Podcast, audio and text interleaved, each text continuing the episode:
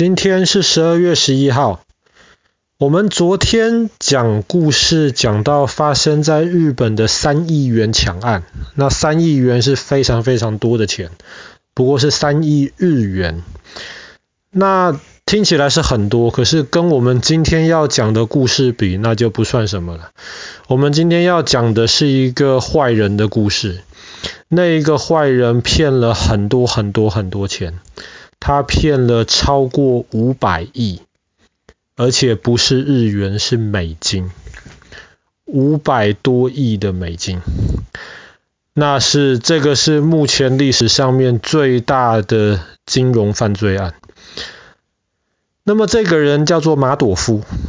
马朵夫其实他从小家里不是很有钱，很普通啦。他的爸爸是一个水管工人。然后马朵夫其实从小就很聪明，然后他开始长大一点之后，他其实就帮他爸爸，然后就做一些那种那工人里面的事情，帮人家去装那种自动喷水浇水的那种装置。可是很快他就发现这样子其实赚不了什么钱。那他有一个叔叔是会计师，会会计师就是做账，做公司的账本。那么他们每天要接触的都是钱。那他叔叔是会计师，所以马朵夫其实从小他就明白了一个道理，他说靠自己这样子去很努力的做事情是没有办法很快的赚钱的。那要快的方法还是要用钱来赚钱。那他因为他那个会计师叔叔的原因，所以他其实从小就认识了这个钱到底是怎么在工作的。后来他就有一个想法，他就自己要想办法赚一点钱。他就把他自己打工存下来的几千块美金，在那个时候几千块美金其实也很多。他就把这些钱当做他的本钱，然后要开始来赚钱。他要怎么赚钱呢？他觉得他要买股票。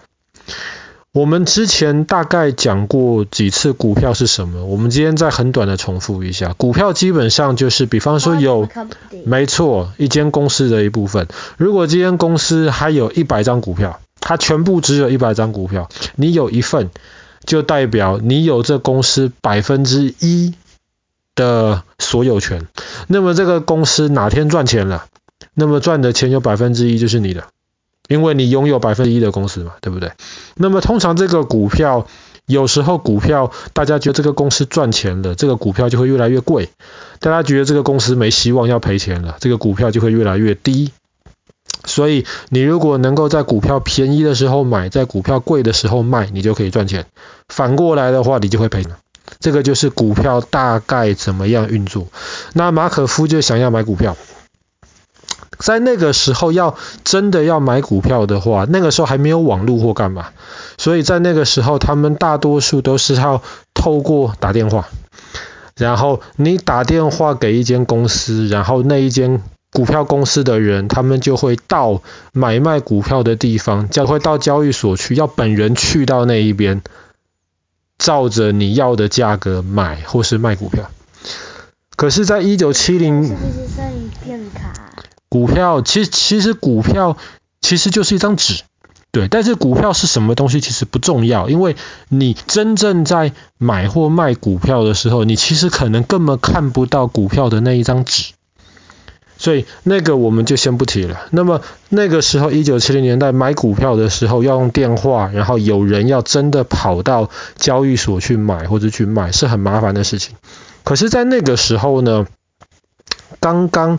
开始了，不是网络，但是刚刚开始通过那种电的那种方式，电子化，就是不用直接打电话了，就是你可以在一个类似像网络上面的这样系统来买卖股票，那样就快得多。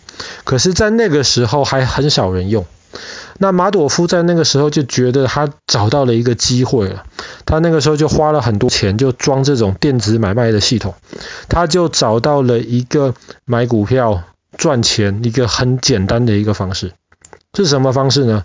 那个时候美国很大嘛，美国有西边跟东边嘛，对不对？比方说有人西边跟东边同一家公司的股票，那么西边卖一百块美金，东边应该也是卖一百块美金，对不对？可是今天可能发生了一件事情，西边那个股票从一百块跌到了九十块，但是东边因为要打电话，因为要有人自己跑到那个呃交易的地方去，买卖的那个地方去，可能东边还没收到那个消息，会有一段的时间差，所以东边在这个时候还是一百块美金。马朵夫那个时候就用他的钱在西边花九十块钱买那样买那间公司的股票，然后在东边一百块钱卖掉，他就赚这个时间上的差，让他可以赚到钱，所以他的公司就越来越多人，哎，这间公司会赚钱哦，太好了嘛，那么我就把我的钱给他，让他来赚钱，所以马朵夫的公司就开始越来越成功。但是这个时候都是合法的，他只是聪明的找到了那个时间差的那个漏洞而已。但这个时候马朵夫完全没有犯罪，然后越越来越多钱把钱，越来越多人把钱给他，他的公司生意就越来越好。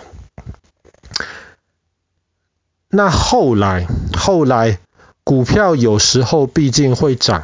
有时候也会跌，这个是很正常的事情。所以有时候你的股票可能会赚钱，有时候你的股票会赔钱，这个也很正常。但是马朵夫他那个时候为了吸引，为了吸引更多的人要把钱给他，他那个时候就做了一件事情。比方说今天你把你的钱给马朵夫，让他帮你买卖股票，可是他帮你买的股票下跌了，下跌了，那么你是不是赔钱？马朵夫说：“没有关系，在你还没有发现你赔钱的时候，马朵夫就把公司的钱给你了，告诉你说你其实没有赔钱啊，你的股票是赚钱的。”那那个人可能也没有很注意，他就以为他的股票真的一直都在赚钱。所以他就很开心呢、他就把马朵夫的公司介绍给他的好朋友们，有钱大家一起赚，所以就有更多人把他们的钱送到马朵夫的公司里面去了。那他们就发现很神奇的事情是，他们的股票一直可以赚钱。那当然，马朵夫的生意越做越大，然后就有越来越多有钱人，甚至一些很大很大的公司，甚至很大很大的银行，都把他的钱放到马朵夫的那个公司里面去。可是你想想看，有这么好的事情吗？股票会涨会跌，可是为什么马朵夫的公司永远会赚钱？因为马朵夫用了一种方法。这种方法就是，比方说今天马朵夫的公司有一个人，一个人来买股票赚钱了，那当然还好，他赚钱了。赔钱了，赔钱了怎么办呢？马朵夫就把钱还给他，告诉他说你没有赔钱。那那个钱从哪里来？那个钱就从第二个人听到第一个人股票有赚钱了，第二个人就说太好了，我再把我的钱给马朵夫。第二个人的钱就给马朵夫，马朵夫就把第二个人给他的钱拿去赔第一个人赔的钱，告诉第一个人说你没赚钱。那那样第二个人不就赔钱了，对不对？可是没有关系，对，只要有第三个笨蛋把他的钱再给马朵夫，马朵夫就可以用第三个人的钱来赔第二个人损失的钱。可是最后一个人就开始赔钱了。对，如果你是最后一个笨蛋的话，你就倒霉了。可是马朵夫那个时候相信，只要我的生意做得越来越大，做得越来越好，那么就一定会有人源源不绝的把钱给他。这个东西某种程度上是对的，可是，在九零年代左右，马朵夫碰到了一个大问题。那个时候，全世界的股票大跌，金融风暴，金融风暴，股票大跌了之后。因为之前股票如果小跌的话，马朵夫可以把后面的人的钱拿去给前面的人，可是太多补他们的损失。现在太多跌太多了，后面的人的钱不够了，而且再加上现在股票都大跌，如果你还没有买股票，你敢这个时候去买吗？当然不敢嘛，对不对？所以后面就没有人送钱来了，没有人送钱来的话，前面的那个人就拿不到钱了。而且，其实，在过去这几十年，大家都觉得怪怪的。为什么股票有涨有跌，你马朵夫公司却永远可以赚钱？而且每年赚百分之十，没有例外的。只是因为大家之前觉得奇怪，但是每年大家都收到了钱，所以大家即便觉得奇怪，也没有问太多。毕竟钱放进我的银行户头里面是真的嘛，对不对？所以大家也没有去想太多，因为大家贪心。可是到了金融风暴的时候，这件事情就爆掉了，因为没有下一个笨蛋出现了。所以这个时候，在二零一八年的今天，十二月十一号，美国政府正式把马朵夫抓起来。马朵夫这整件事情爆开了。这个时候，美国政府去调查，才发现，原来之前拿到钱的那些人，他们拿到的是真的钱，没有错。他们拿到钱，同时也会收到一份报告，上面写的说，为什么你会赚这些钱呢？因为我们帮你买了这间股票，卖另一些股票，买的股票赚了多少钱，卖了这些股票又赚了多少钱，那一份报告都写得很清楚。可是那些报告全部都是假的，因为在那些报告上面，你看到的是只要马朵夫公司处理的，绝对都是赚钱。可是实际上呢？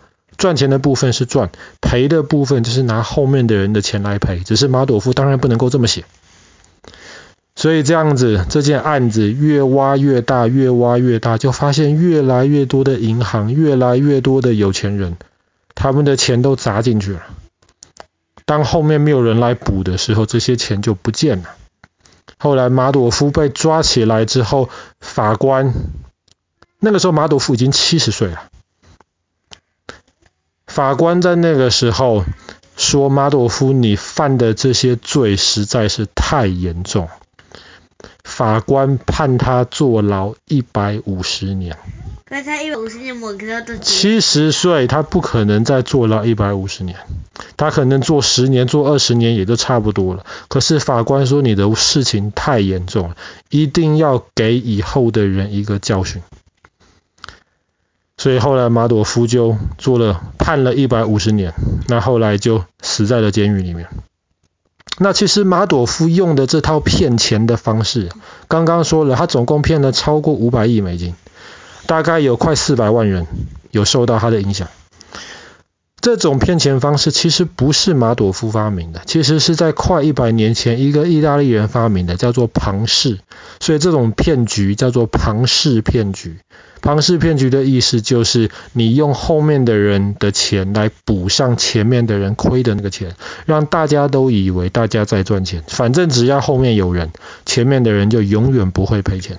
这种叫做庞氏骗局。那后来有人觉得说，这个其实名字应该要改成马朵夫骗局，因为庞氏即便发明了这一套方法，他都没有成功的骗到了这么多钱。所以英文有一句话翻译成中文的意思就是：如果一件事情听起来太好，不像是真的，那它就绝对不是真的。所以绝对不能贪心。后来有人问马朵夫说：“你为什么可以成功骗了这么多钱？”马朵夫就笑一笑，回答了一句话：“因为人的贪心。”所以我们要知道哈，从小就要知道，可能有些人很有钱，那么你有一点点羡慕，OK，没有问题。但是你不要嫉妒，自己努力，想办法有一天能够多努力，你就有机会可能多赚一点钱。但是绝对不要贪心，让自己以为有那种很快赚钱的方法，没有这样子的方法。没错，没有捷径，没有这样子的方法。好了，今天的故事就讲到这边。有史以来最大的金融骗局，就是马朵夫的这个庞氏骗局。